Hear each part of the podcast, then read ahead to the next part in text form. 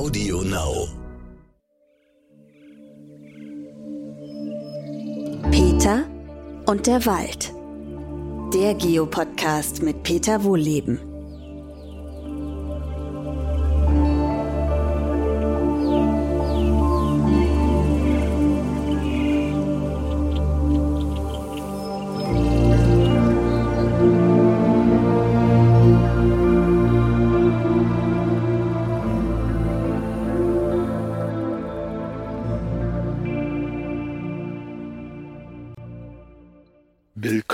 Zu meinem neuen Podcast. Äh, Ihr hört mich hier durch den Wald stapfen. Es geht heute mal wieder um Bäume und nichts als Bäume und zwar Weihnachtsbäume. Weihnachten steht ja vor der Tür und die Frage ist, was für ein Baum darf es sein? Muss es überhaupt einer aus dem Wald sein? Kann es auch einer aus Plastik sein? Welche Baumart? Was sind die ökologischen Vor- und Nachteile? Über Geschmack lässt sich ja sowieso nicht streiten. Aber bevor wir jetzt zu den einzelnen Bäumen kommen, vielleicht mal zu dem Brauch selber. Ähm, das mit dem Weihnachtsbaum ist ja kein uralter Brauch. Das ist die Frage, was man als uralt definiert. Aber ähm, die, die Anfänge gehen angeblich bis auf heidnische Zeiten zurück, als man sich so um die Wintersonnenwende grüne Zweige ins Haus holte, so als Zeichen der Fruchtbarkeit. Es gibt ganz viele ähm, Anklänge in Glaubensfragen, ne, so der Baum, der Apfelbaum im Paradies und solche Sachen. Aber so richtig aufkommen konnte dieser Brauch erst im 19. Jahrhundert. Also es gibt schon Berichte aus dem 15. Jahrhundert über einzelne Bäume, die geschmückt wurden, wurden. Aber ob das jetzt wirklich Weihnachtsbäume waren, das weiß man nicht so genau. So richtig in Schwung kam das erst Ende des 19. Jahrhunderts, dass dann wirklich die meisten Haushalte sich so eine ja, Fichte, Tanne, was auch immer ins Haus gestellt haben. Und das ist natürlich bis heute so. Und die Frage ist, was nehmen wir denn da? Weihnachtsbäume sind Modeartikel, kann man sagen. Da muss man gerade hier so ein bisschen durch die Zweige durch. Ich, ich so ein bisschen kreuz und quer durch den Wald gehe, was man übrigens darf, das nur nebenbei. Ähm, wenn ihr mal selber so ein bisschen die Wälder erkunden wollt, geht doch einfach mal quer durch. Also ich finde das immer besonders entspannt. Aber zurück zu den Bäumen. Bäume sind Modeartikel. Das sieht man übrigens auch in den Vorgärten. Ja, weil dort landen ja viele Weihnachtsbäume und die stehen dort bis heute, weil es mal Mode war.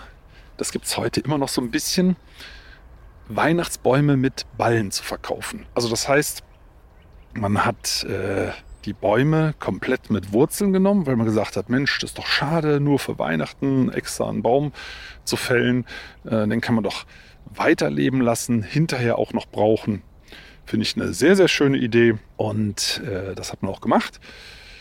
So schwerpunktmäßig in den 70er Jahren, auch noch in den 80er Jahren. Ich sehe das hier bei unserem Forsthaus, der Vorgänger, der hat einen florierenden Weihnachtsbaumhandel im Garten betrieben. Also ich finde das, ich muss ehrlich sagen, finde das ätzend, quasi in einer Weihnachtsbaumplantage zu leben. Also wir haben das, als wir vor 30 Jahren eingezogen sind, direkt abgeschafft. Aber äh, aus der Zeit gibt es hier und da noch ein kleines Loch ähm, im Boden, so eine kleine Vertiefung, weil er Weihnachtsbäume mit Ballen verkauft hat, wie es halt damals üblich war. Und damals waren es meistens Stechfichten also Blau, Blaufichten, Blautannen sagt man auch, aber das sind Blaufichten, also die so, so äh, grau-bläulich äh, und sehr spitze Nadeln haben. Und die hat man dann eben nach Weihnachten rausgepflanzt, in Garten. Irgendwo musste sie hin, also hat man sie in den Garten gepflanzt und da stehen sie teilweise bis heute. Also wenn ihr mal durch die Städte geht, wo so Einzelhausbaugebiete ähm, sind und schaut in die Vorgärten, da seht ihr immer noch hier und da Blaufichten. Und diese Blaufichten, die sind groß geworden. Klar, hatten jetzt ja ein paar Jahrzehnte Zeit. Und jetzt werden sie meistens zu groß. Das ist natürlich, das äh, liegt im Naturell der Bäume. Die werden halt sehr, sehr groß, 30, 40 Meter. Und äh, weil es gepflanzte Bäume sind, bei gepflanzten Bäumen, das hatten wir ja schon mal in anderen Podcasts, da werden die Wurzeln beschnitten und Bäume mit beschnittenen Wurzeln, also alles, was aus Baumschulen, Gartencentern, sonst was kommt, äh, das regeneriert sich im Wurzelsystem nie wieder richtig. Vor allem wurzeln solche Bäume nicht mehr tief. Das heißt, die halten sich nicht richtig fest. Und das machen auch diese Weihnachtsbäume nicht. Und die werden jetzt halt relativ groß und dann gibt es eine gewisse Hebelwirkung. Das heißt, die drohen umzufallen bei Sturm. Ja, und das wird dann natürlich vielen Gartenbesitzern irgendwann mal bewusst. Und es ist klar, der Baum muss irgendwann weichen. Aber die Frage ist, wann? Und man wartet halt, naja, vielleicht dieses Jahr noch nicht, vielleicht dann doch nächstes Jahr. Und so vergehen die Jahre, der Baum wird immer größer, das Problem auch. Und irgendwann wird es halt richtig teuer. Das kann durchaus einen vierstelligen Betrag kosten, so einen Baum dann ähm, zu fällen, so dass er eben nicht das Haus oder Nachbarhäuser beschädigt. Also das Ganze entstanden aus einer Liebe zu Bäumen und das äh, schafft dann eben Probleme in der Zukunft. Ich bin ein absoluter Baumfan, aber ich bin natürlich kein Fan von Bäumen, die in Häuser fallen. Aber äh, ich schweife ab. Ihr seht auf jeden Fall diese Modeerscheinung, Blaufichten, immer noch in etlichen Vorgärten, jetzt eben als riesengroße Bäume.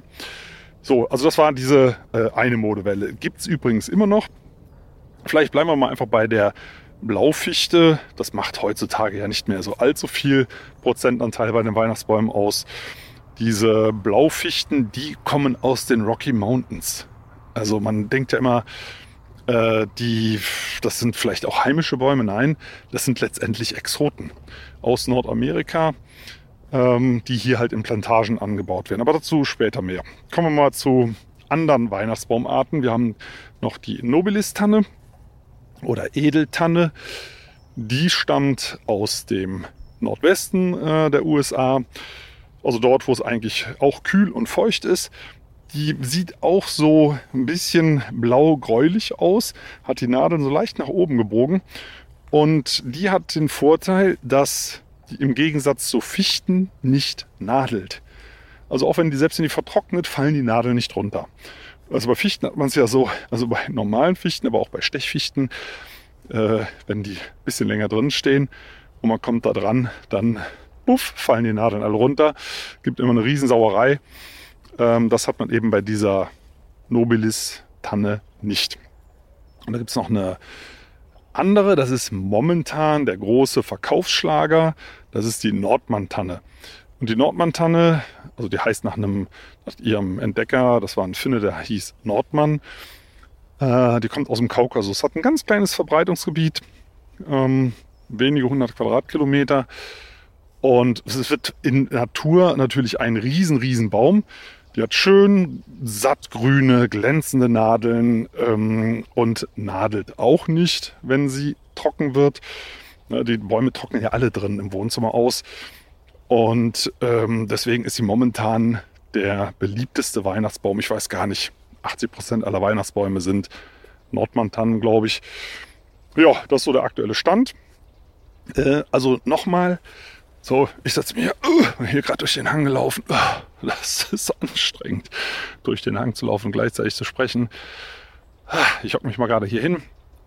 Also es sind alles Waldbäume, die in Plantagen angebaut werden. Und da sind wir genau bei dem Punkt. Es sind Plantagen. Ja, kann man das heutzutage überhaupt noch machen oder nicht? Ja, da gibt es ein ganz klares Jein von mir und wir wägen das mal zusammen ein bisschen ab. Weihnachtsbäume sind eine Kultur wie Salat, wie Kartoffeln, wie Mais. Der äh, große und einzige Unterschied ist eigentlich, dass das mehrjährige Kulturen sind. Die Weihnachtsbäume, die bleiben ja dann ja, fünf, sechs, sieben Jahre stehen, bevor sie abgesägt werden und verkauft werden. Aber eigentlich ist das ein Acker. Und ähm, anschließend wird er natürlich auch wieder gefräst, geflügt, sonst was und anschließend wieder die Weihnachtsbäume hingepflanzt, die neuen. Also es ist eine Kultur. Und da kommt natürlich auch Chemie zum Einsatz. Ne? Vor allem Herbizide. Weil bei den Weihnachtsbäumen ist es so, ähm, ihr kennt das alle, wenn ihr die aussucht, ähm, oft haben die eine schlechte Seite, nämlich da, wo sie im Schatten standen von anderen Pflanzen. Das können Nachbarweihnachtsbäume sein, das kann aber auch äh, Gras sein, was auch immer. Also überall da, wo den Nadeln Licht weggenommen wird, da fallen die ab. Ja, da bilden sich auch nicht so große Äste, da wachsen sie ungleichmäßig, die Weihnachtsbäume. Und jeder von uns möchte ja, wenn man einen Weihnachtsbaum kauft, möglichst gleichmäßig gewachsen haben, der bis tief unten sauber benadelt ist. Ja, und das kriegt man auf dreierlei Weise hin. Äh, man kann, wenn wir es jetzt mal ganz sanft machen, kann man Schafe nehmen. Es gibt bestimmte Schafrassen, die zumindest weitestgehend die Weihnachtsbäume verschonen und eher das Gras abfressen.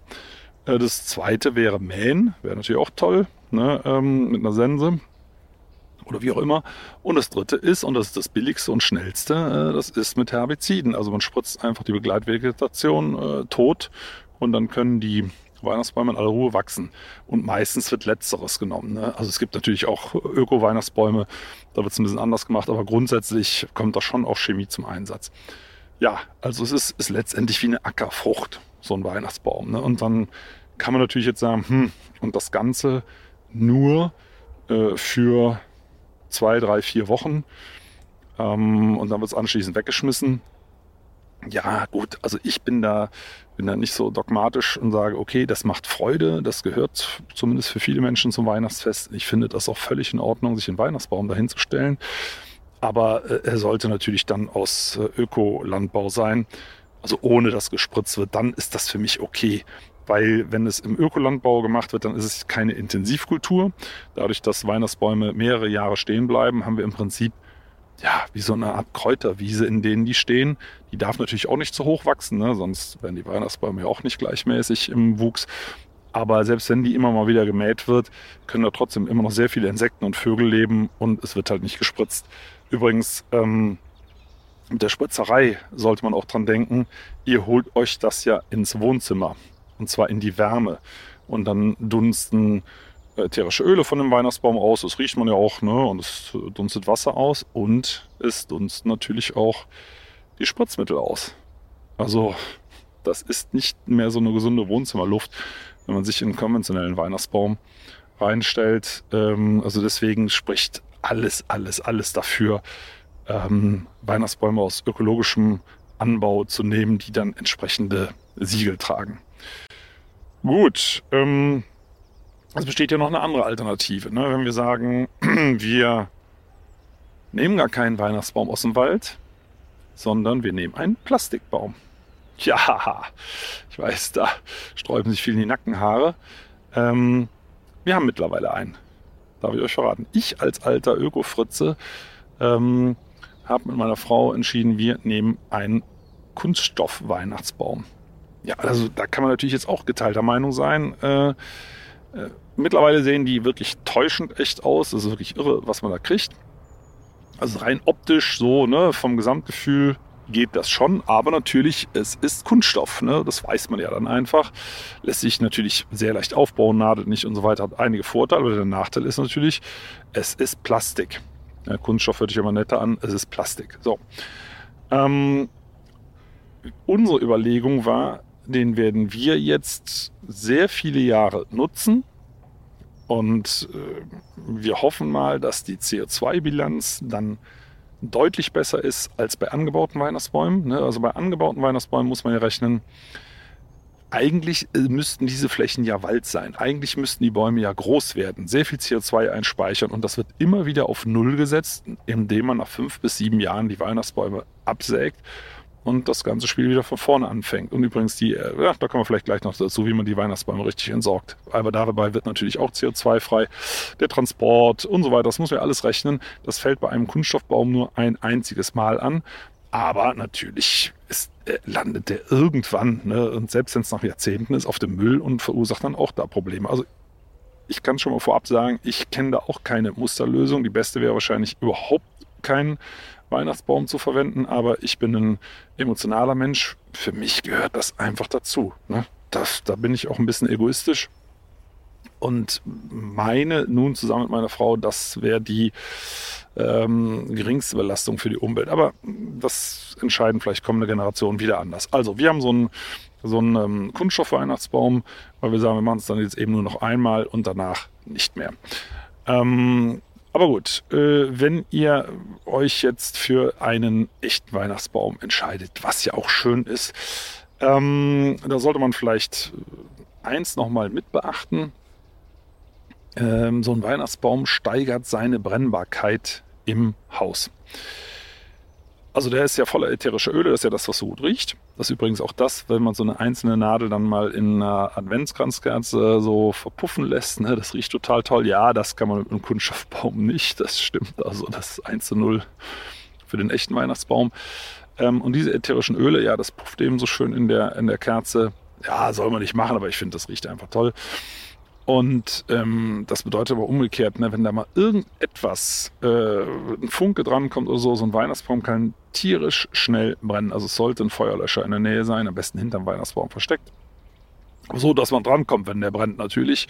Also nicht direkt unterm Weihnachtsbaum, ähm, weil der eben sehr leicht brennen kann. Das ist auch etwas, was gegen echte Kerzen spricht. Ne? Also meine Eltern haben das früher gemacht. Da gab es, ich weiß gar nicht, ob es überhaupt schon elektrische Kerzen gab, aber äh, da wurden selbstverständlich echte Kerzen auf den Weihnachtsbaum äh, gesteckt.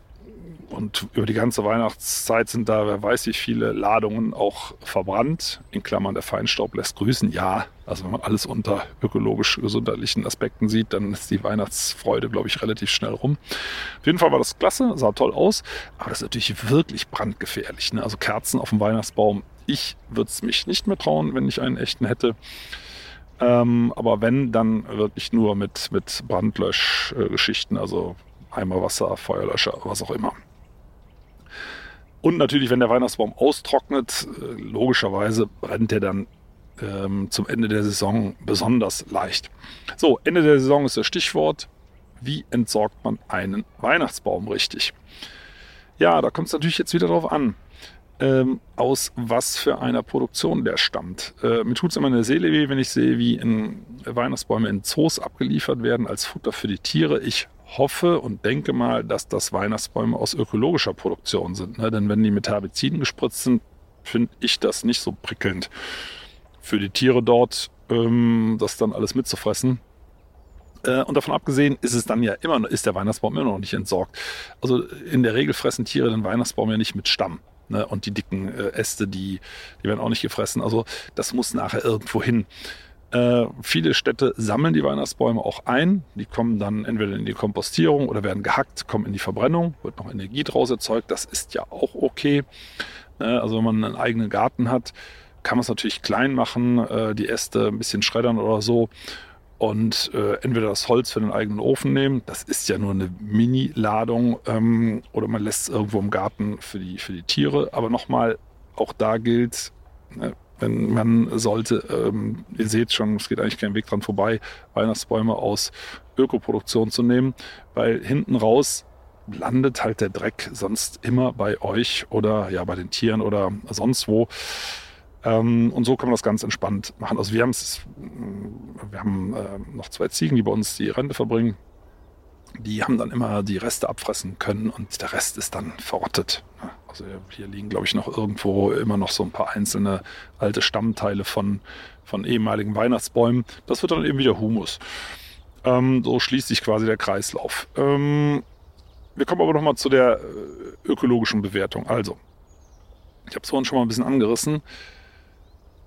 Weihnachtsbaumflächen sind intensiv bewirtschaftete Flächen, auf denen ja eigentlich Wald stehen könnte. Übrigens ein heimischer Wald, äh, richtig alter Laubwald, so einem stehe ich hier gerade, der, der speichert pro Hektar, also 100 mal 100 Meter Fläche, so 1500 Tonnen, teilweise sogar das Doppelte an CO2. Unsere Weihnachtsbaumplantage, wenn die abgeerntet ist, nichts, so gut wie nichts. Ne? Also null. Also die CO2-Bilanz dieser Weihnachtsbäume, die ist relativ schlecht. Ne? Daher kam ja auch die Überlegung bei uns mit dem Plastikbaum, wo man gesagt hat, okay, auch das ist natürlich ähm, ein Erdölprodukt, aber eben nur einmal für viele, viele, viele Jahre. Ähm, Dazu kommt dann eben der Transport. Ne? Ähm, es gibt große Gebiete, in, in, auch in Deutschland, in Dänemark. In Deutschland ist es typischerweise Sauerland, aber es gibt Weihnachtsbäume gibt es äh, in vielen anderen Gebieten auch. Äh, viele, viele Weihnachtsbäume kommen auch aus Dänemark von riesigen Plantagen, äh, die dann eben entsprechende weite Transportwege haben. Also es ist alles nicht so ganz einfach in der Abwägung. Aber nochmal, das betrifft ja alle unsere Alltagsprodukte. Egal, ob wir Brötchen kaufen oder ein Buch oder ein Auto oder ein Ticket für einen ähm, öffentlichen Nahverkehr, irgendwo steht immer eine äh, Produktion mit ähm, fossilen Rohstoffen in der Regel Ne? In der Regel sind es fossile Rohstoffe dahinter, ja selbst beim Brötchen, weil der Trecker fährt ja in der, in der Regel auch nicht mit äh, synthetischem Sprit aus Strom. Und äh, man kann sich den Alltag wirklich auch vermiesen, indem man alles bis zu Ende durchrechnet. Ne? Also ich bin ja ein absoluter Fan davon, ja, wir kommen ganz klein bisschen ab vom Thema Weihnachtsbaum, aber ich finde das für das, für das Feeling ähm, ganz wichtig, also dass man nicht sich alles kaputt macht, äh, sondern bei den großen Sachen anfängt. Und die großen Sachen, ich muss ja nochmal sagen, das ist unsere Ernährung, ne? also wie viel Fleisch wir essen, also je weniger, desto besser ist es natürlich fürs Klima. Das ist der, der Hauptbestandteil unseres CO2-Fußabdrucks. Ne? Ähm, dann die Frage, äh, wie wir heizen, äh, wie wir uns fortbewegen, ähm, diese ganzen Dinge. Äh, wenn man das bis runter durchdekliniert im Alltag, bis in die kleinste Einzelheit, wird man wahnsinnig. Ne? Und ich finde, ähm, wenn man insgesamt darauf achtet, äh, dann sind gerade bei den kleinen Dingen ähm, ist, ist dann für mich zumindest irgendwo Schluss und ich sage, ich möchte es jetzt auch mal genießen. Und da sind wir eben noch bei Weihnachten. Also die ökologischste Variante wäre gar kein Weihnachtsbaum. Hm, noch ökologischer wäre gar kein Weihnachtsfest mit äh, gutem Essen und Familie und so weiter. Muss ja auch gereist werden. Also, da macht der Weihnachtsbaum sicher den kleinsten Anteil aus im ökologischen Fußabdruck. Ähm, und wenn ihr Spaß an so einem Baum habt, dann macht das. Aber wir kommen nochmal auf den Punkt zurück. Ähm, diese Themen ähm, Ballen, äh, Bäume mit Ballen. Also das Rauspflanzen in den Garten, wenn ihr wirklich Platz habt und sagt, mir ist das völlig wurscht, dann, dann ist es eine gute Idee. Weil so ein Baum, jetzt kommen wir auf den Teil zurück, ist ja auch ein Lebewesen. Ein Baum ist ein Lebewesen und ich finde, man sollte diesem Lebewesen auch Respekt entgegenbringen.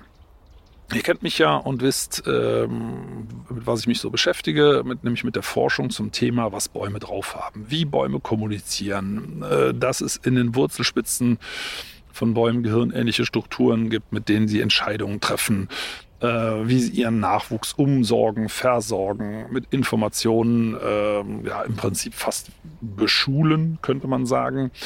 Also das sind Sozialgemeinschaften, das sind Lebewesen, die halt nicht weglaufen können. Ähm, sie teilen aber ansonsten sehr, sehr viel mit, mit äh, anderen Pflanzen, mit Tieren und sogar mit uns. Und ähm, ja, jetzt sägt man den ab und stellt ihn ins Wohnzimmer. Das äh, ist so ein bisschen der Spagat. Deswegen kann ich Leute gut verstehen, die sagen, Mensch, ich mache das mit Ballen, ich setze ihn in den Garten. Also, wenn ihr dafür Platz habt und könnt das weit genug weg vom Haus machen, ist es nach wie vor eine gute Idee. Es gibt übrigens mittlerweile sogar äh, so einen Service, wo man Bäume quasi mieten kann. Die werden dann mit Ballen angeliefert in einem Topf. Und ich glaube in Berlin, irgendwo gibt es so Startups, ähm, die dann nach Weihnachten wieder abgeholt werden als lebende Bäume und ähm, nächstes Jahr eben nochmal verwendet. Die werden natürlich irgendwann äh, zu groß, weil die wachsen ja weiter. Irgendwann geht das dann nicht mehr. Keine Ahnung, was die dann mit den Bäumen machen. Aber so werden die da zumindest eine Reihe von Jahren verwendet als Leihbäume. Also ich finde die Idee klasse. Äh, ist natürlich nicht ganz billig. Also es kostet ein, alleine für ein Jahr, glaube ich, das Mehrfache eines normalen Weihnachtsbaums. Also müsst ihr wissen, wie viel euch das wert ist. Ich persönlich frage mich übrigens auch, äh, wie das mit dem Winterschlaf ist. Bäume schlafen ja im Winter. Weihnachtsbäume auch. Die werden ja nicht als Weihnachtsbaum geboren, sondern als Nobilistanne, als Nordmantanne, als Blaufichte und so weiter. Und die schlafen im Winter und kommen dann ins warme Wohnzimmer. Das ist auch nicht so doll für die Bäume. Ne? Also die halten das ganz offensichtlich aus, aber gut ist das auch nicht. Ne? Ähm, aber insgesamt für die Ökologie finde ich so einen Service gut. Der müsste halt deutlich ähm, günstiger werden, damit man das auch in Anspruch nimmt. Dann finde ich das cool. Ne? Man kriegt es nach Hause gebracht und anschließend wird es wieder abgeholt. Ähm, das ist, hat übrigens auch den Vorteil, wenn der Baum der muss natürlich dann gegossen werden. Äh, der bleibt frisch. Ihr kennt das vielleicht beim Transportieren. Rein geht der Baum noch relativ gut. Der ist ja dann auch meistens noch im Netz. Also wenn ihr es schlau macht, ne, ne, bringt den genetzten Baum rein, macht denn das Netz nicht draußen ab. Weil beim Durchgehen durch die Tür streifen die Äste links und rechts, die sind ja in der Regel breiter als der Türsturz, ähm, geht er durch und dann rieselt schon mal die erste Fuhre Nadel ab. Zurück nachher raus beim Entsorgen ist es ja noch viel schlimmer. Da ist der Baum trocken, da gehen noch viel mehr Nadeln ab. Ähm, und wenn der Baum natürlich lebt, in so einem Topf, dann passiert das Ganze nicht so schnell. Vielleicht nur eine ganz kleine Bemerkung am Rande. So ein Baum ist auch ein Ökosystem, ein lebendes Ökosystem und auf dem Baum findet auch einiges statt. Ne? Also wenn man einen echten Baum mit reinnimmt, dann hat man auch so ein paar Tierchen mit an Bord. Also nicht allzu viel. Ich kann mich jetzt nicht erinnern, dass da groß was ähm, im Wohnzimmer rumgeflogen ist oder so, aber man bringt auch einiges rein. Vielleicht auch das nochmal als Hinweis, wenn ihr im Winter äh, Insekten im Haus habt. Also ich, ich, kenne viele tierliebende Menschen, die dann sagen, ah, das ich, ich sag mal so eine Fliege oder ein Marienkäfer oder was, ich fange den ein und bringe den raus. Das bringt diesem Tier leider nichts mehr. Ne, das äh, ist ja aus dem Winterschlaf aufgewacht. Die meisten Insekten leben sowieso nicht besonders lange und wenn ihr die dann wieder raus in die Kälte bringt, ähm, dann sterben die relativ flott.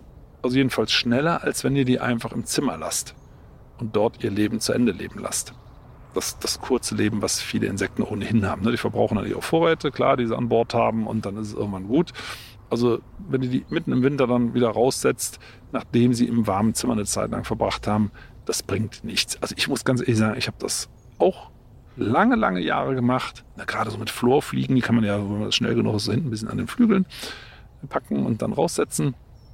Bis wir mal Thomas Hörn, der Insektenforscher, gesagt hat, nee, nee, das bringt den Tierchen nicht so viel. Also lasse lieber da, wo sie sind und irgendwann fallen die ja von der Wand vertrocknen und beim Staubsaugen ist das Problem dann erledigt. Aber da haben sie wenigstens noch hinten raus so ein bisschen was an schönem Leben gehabt.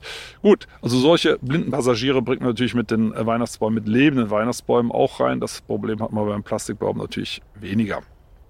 Ja, so oder so, ihr seht, es ist auf der einen Seite gar nicht so einfach, sich zu entscheiden. Aber die wichtigste Frage ist natürlich, gehört ein solcher Weihnachtsbaum überhaupt für euch zum Weihnachtsfest? Man könnte es theoretisch auch kleiner machen. Man kann übrigens auch äh, von den Baumarten mal was ganz anderes nehmen. Stimmt, habe ich fast vergessen. Es gibt eine ökologische Variante, die, ähm, ja, die wird auch ganz gerne genutzt. Nicht ganz so viel, aber wird auch gerne genutzt. Den Baum frisch aus dem Wald schlagen. Ja, wie ist denn das damit? Also,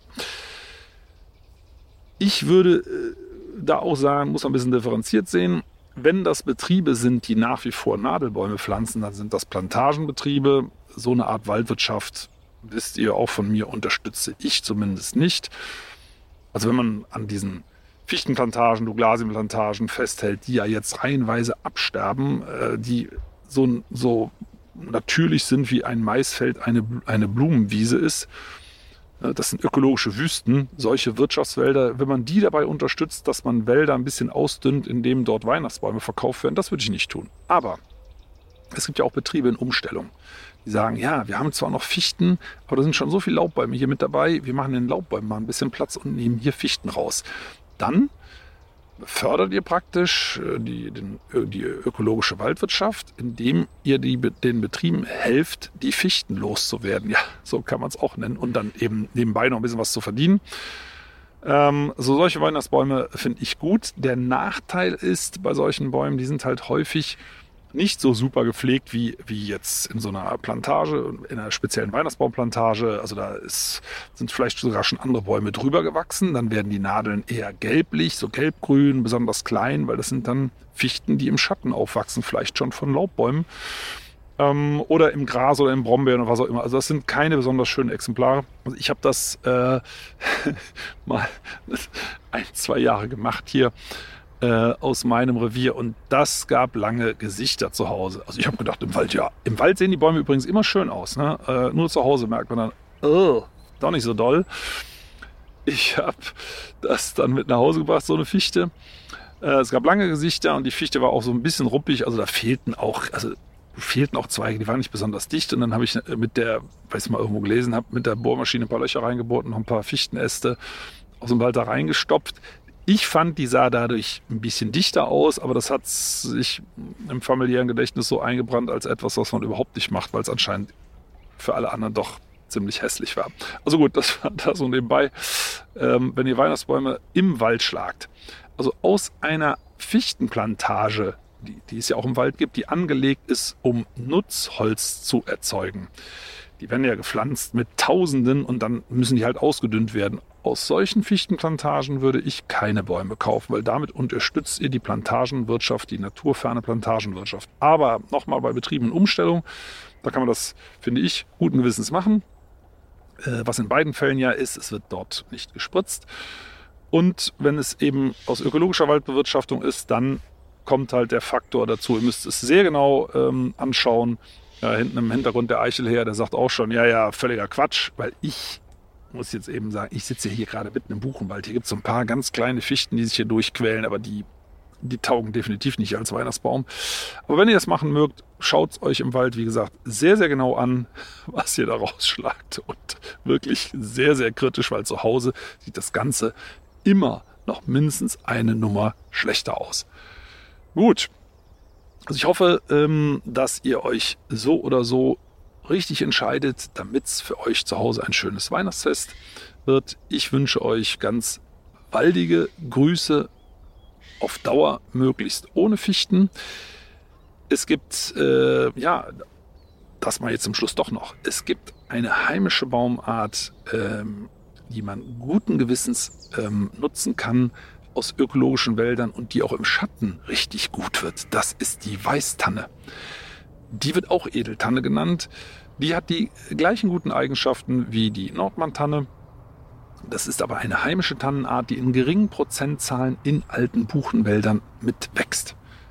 So, und wenn man das natürlich nicht aus dem Reservat, aber aus einem bewirtschafteten Wald hier und da so eine Tanne äh, zu Hause ins Zimmer stellt und damit eine ökologische Waldbewirtschaftung unterstützt, stimmt. Das wäre ähm, was ganz, ganz Tolles. Bei uns hier, bei mir hier vor Ort geht das nicht, weil unsere alten Wälder, wirklich mit, ich gucke hier gerade auf eine 200-jährige Buche, äh, und da auch hier sind ein paar kleine Weißtannen, das sind Reservate. Und da gehe ich natürlich nicht dran. Na, da kann ich höchstens Weihnachten mal rausgehen und mich freuen und vielleicht eine Kerze äh, mal kurz hinstellen und sagen, hm, hast du gut gemacht, liebe kleine Tanne. Gut, also in diesem Sinne wünsche ich euch eine gute Weihnachtszeit und hoffentlich eine gute Entscheidung für euch und eure Familie.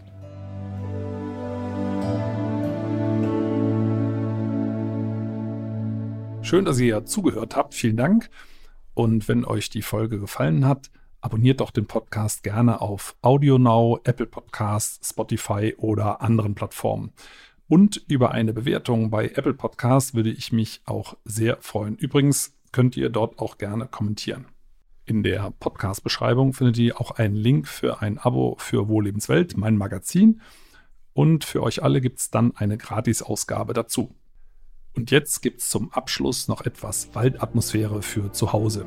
Viel Spaß beim Entspannen und bis zum nächsten Mal.